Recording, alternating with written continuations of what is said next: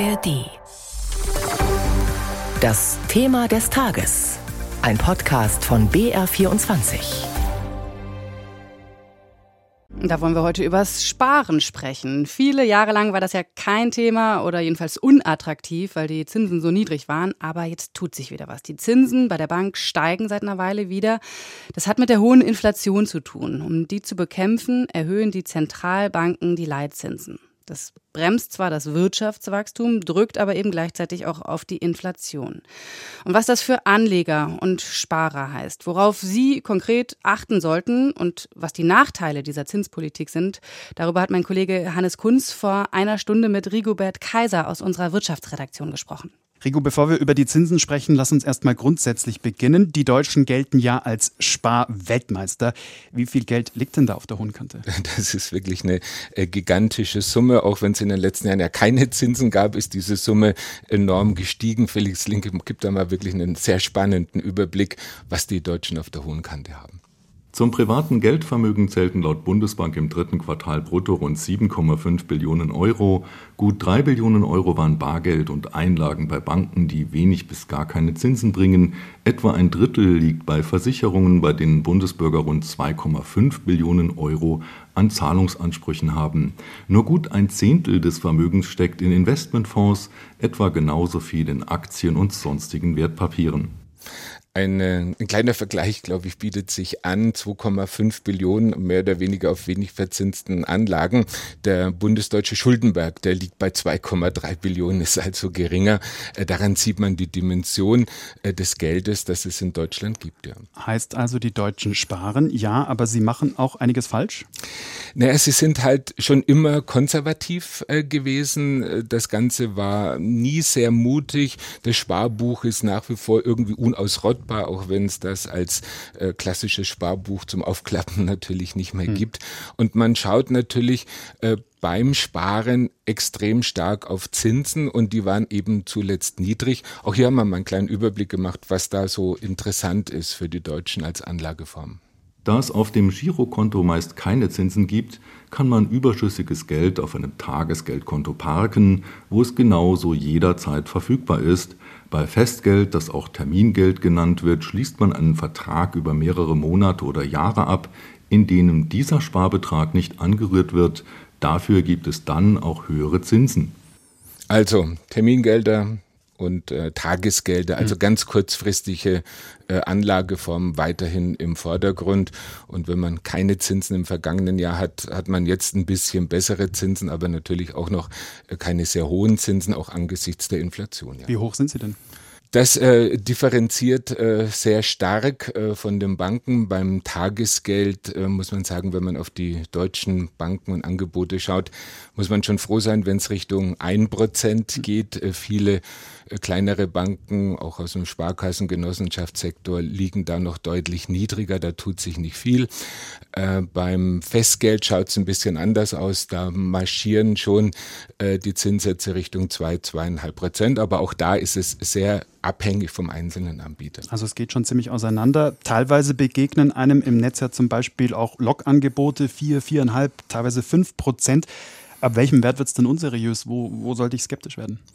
Also bei vier, viereinhalb Prozent, das sind schon die Spitzenwerte, die einem da angeboten werden. Da muss man sich den Anbieter, der das macht, schon ganz genau anschauen. Also aus dem deutschen Sparkassenbereich oder Genossenschaftsbereich ist da mit Sicherheit keiner drunter. Äh, dabei eine Benchmark oder eine Orientierungsmarke ist so auch der aktuelle Leitzins der Europäischen Zentralbank. Der liegt in etwa bei dreieinhalb Prozent. Der ist ja massiv nach oben getrieben mhm. worden, jetzt in den äh, letzten äh, Monaten wegen der hohen Inflation.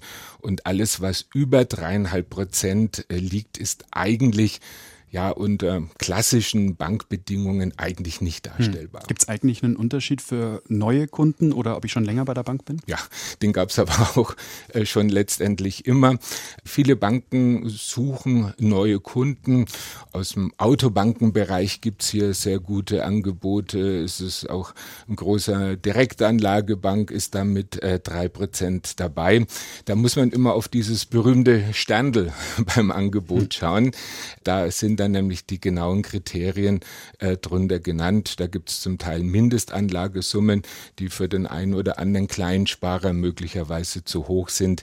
Ähm, es gibt aber auch immer den Hinweis Neukunde, das heißt, man muss zu dieser Bank wechseln, soll möglicherweise dort ein Konto aufmachen oder was bei Direktanlagebanken immer äh, dasteht, macht doch bei uns ein hm. Depot auf und fangen mit dem Aktienhandel an.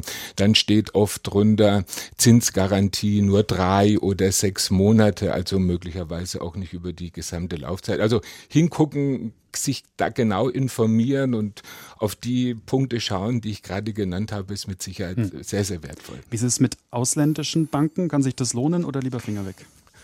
der Deutsche kann Geld überall auf der hm. Welt anlegen, wenn er sich an die deutschen äh, Steuerregeln hält. Das ist überhaupt kein äh, Thema.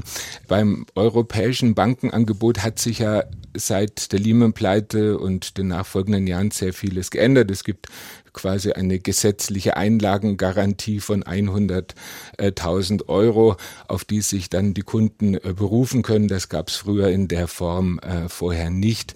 Die einzelnen Bankengruppen untereinander haben zusätzliche Stützungen, der Einlagensicherungsfonds bei den Privatbanken beispielsweise oder die Genossenschaftsbanken und die Sparkassen, die haben so innerhalb des Verbundes äh, Ausgleichs- und Stützungsgarantien. Das äh, kann man bei ausländischen Banken auch haben. Da muss man eben genau hinschauen. Sind die im deutschen Einlagensicherungsfonds, wenn sie eine deutsche Tochter haben, sind sie oft bei den Privatbanken mit dabei. Und es muss natürlich auch die Garantie gegeben werden, äh, dass sie sich an die europäischen äh, Mindestregeln halten. Äh, da soll man wirklich ganz genau hingucken. Und es sind sehr viele Banken aus Malta, Lettland unterwegs. Muss man letztendlich selber entscheiden. Aber wenn sie die klassischen Regeln, die aufgestellt wurden, einhalten, dann kann man das durchaus machen. Die Eigenverantwortung liegt immer beim Sparer. Das, das muss klar. man auch ganz klar sagen. Ja. Festgeld, Tagesgeld, das sind ja jetzt eher so die mittelfristigen Wege. Wie ist es denn, wenn ich für meine Altersvorsorge anlege, zum Beispiel auch mit Versicherungen, Lebensrentenversicherung? Was ist da dein Tipp? Also aus dem Versicherungsbereich gibt es auch eine positive Nachricht. Diese Zinswende hat jetzt äh, dazu geführt, dass, glaube ich, die Allianz zum ersten Mal seit 15 Jahren ihre Gesamtverzinsung wieder anhebt, das sieht man allein an dieser Zahl 15 Jahre, wie lange diese Durchstrecke war. Äh, bei den Versicherern tut sich auch Positives, äh, dass die Zinsen wieder steigen. Allerdings muss man hier als Neukunde beachten, dass das nicht mehr die Versicherungsprodukte sind, die noch die ältere Generation genießen konnte. Da gibt's keine Mindestverzinsung mehr, nur 0,25 Prozent. Also da ist man viel mehr darauf angewiesen, dass der Versicherer gut wirtschaftet und auf diese hm. Art und Weise dann die Gesamtrendite steigert. Es schaut besser aus, aber es bleibt alles unter der Inflation. Das hm. muss man ganz klar sagen. Lass uns zum Schluss noch auf die andere Seite der Medaille schauen. Den einen freut, das anderen leid. Kredite werden teurer. Was sollten denn die beachten, die jetzt einen größeren Kredit aufnehmen müssen oder wo bald die Zinsbindung ausläuft? Also für solche Leute war das letzte Jahr, anders kann man es gar nicht ausdrücken, wirklich äh, bitter. Wer im Januar 2022 noch ein Baudarlehen aufnehmen wollte, weil er sich eine Immobilien kaufen wollte, der konnte tatsächlich nur für ein, eineinhalb Prozent ein zehnjähriges oder 15-jähriges Darlehen abschließen. Da ist man jetzt bei viereinhalb Prozent mittlerweile angelangt, vier, viereinhalb Prozent. Hm einen klassischen Tipp dazu geben, ob ich jetzt 10, äh, 15 Jahre mit viereinhalb Prozent leben kann, wage ich nicht. Man sieht aber eine Reaktion an den Märkten. Viele Leute, die sich eine Immobilie kaufen wollten, verschieben das. Und das ist ein klares Indiz dafür, dass die Menschen dem Ganzen nicht so recht trauen. Und da würde ich auch durchaus auch mal sagen, bevor ich mich übernehme, sollte das Bauchgefühl vielleicht dafür sorgen, dass man sich auch tatsächlich dagegen entscheidet, ja. Sagt Rigobert Kaiser aus unserer Wirtschaftsredaktion in unserem BR24-Thema des Tages zum Thema Sparen. Die Zinsen steigen wieder.